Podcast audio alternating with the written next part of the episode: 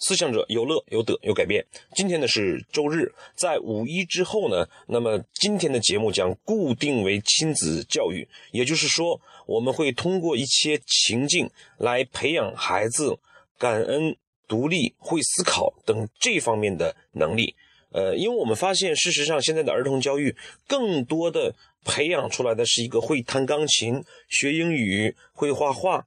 呃，会跳芭蕾。等等，这样的一个听话的一个孩子，那么事实上，呃，我们讲会聚焦在儿童的六到七项的呃能力，或者讲这种品质、品格，呃，然后通过情境的方式，让呃家长与儿童呢共同学习、共同成长。那在节目没推出之前呢，今天老杨就分享一点，呃，这一两天的几个事情的一个小心得。前天早上呢，老杨去打车到火车站。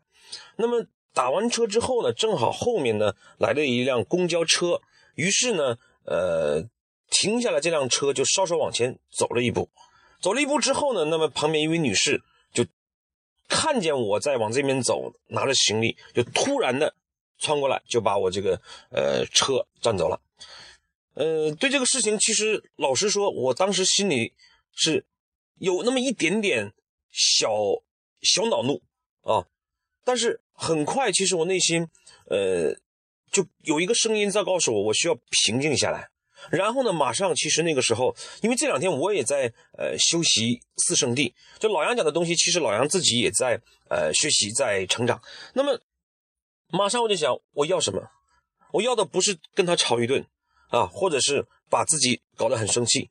然后呢，我要的是尽快打车去呃火车站，时间还来得及，那让给他就让给他吧，也许他有更急的事情。所以这个时候就会发现，呃，心态很快就能调整出来，然后呃，感觉到自己内心就会很安宁、很平静。就你处理完这个事情之后，呃，反而是你让了别人之后，那那种内心的这种高兴和安宁。呃，比我们没有发生可能还要好得多，因为我们发现自己的情绪可以控制了。然后事实上，我们自己认为我帮助了那个可能很着急去见孩子，或者是啊，因为某件事特别着急的这样一位女士。所以有句话叫“这个送人玫瑰，手有余香”。呃，另外一个例子呢，是今天早晨老杨呢，这个正好开车准备去郑州，从北京，那么早上呢就会有。就就会有很多行李去搬，人们儿童给孩子玩的帐篷啊，这个炊具啊等等。那么在搬的过程之中，我们进入电梯之后呢，呃，在下电梯的时候，正好有一位男士，这位男士呢，居然没有下电梯，而是用呃呃用手将这个电梯的那个就是呃不要关门那个按钮摁住了。呃，我们内心这种这种感激和感恩是特别特别大的，觉得哇。这个人的这个呃胸怀，或者这个人的这种礼貌，或者这个人的这种品性，我就真的修炼到非常高的一个呃境地了。我们特别感激他，我相信作为那个人，他也会觉得这么做之后，呃，于人为乐，自己也会获得一定的这种内心的这种呃归属感，或者是自己的这种安宁，呃，这种对幸福、对快乐的一种概念。所以我记得是在呃。我在清华读硕士的时候，我的导师，呃，叫吴维库老师教授。那么他讲了一个课程叫阳光心态，我现在也记忆犹新。他经常跟我们讲的一句话就是：如果你手里拿着锤子，你看谁呢都是钉子；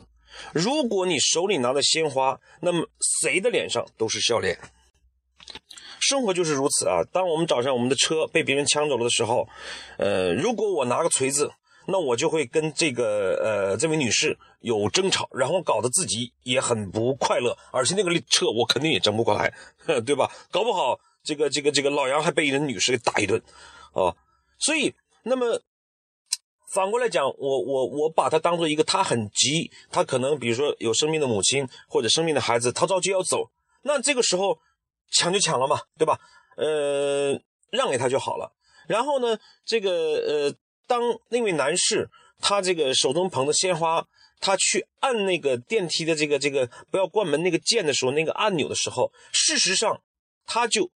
有一个鲜花所以看到我们的一定是笑脸。因此啊，我觉得人生和这个这个这个我们的工作也好，人生也好，其实都是这么简单。我们如果呃很多事情能够放开自己的一种胸怀，有的时候多为别人着想一下，那我们就会发现，其实受益的真的是自己。因此呢，这就是老杨呃这两天一点点的这种小心得。另外一个，我觉得呃。大家听老杨的脱口秀呢，我觉得，呃，一定想办法用用的心态来来听，最好是你能用起来。呃，有一个有一个这个粉丝呢，这个呃小伙伴，这个回复我们的时候说，他几乎每天的东西，他都会跟他的呃孩子一起去分享交流，然后会觉得这个里面呃真的是呃有很大很大的收获。其实很多事情都是如此，我们往往在听一个东西的时候。多用，多数是用评判的角度在思考，而很少用行动来呃感知啊。所以，我我是想，就是说，呃，今天的内容其实看上去很简单。那我我觉得，我们如果能够去体行、去实践，那我相信，当你呃放下手中的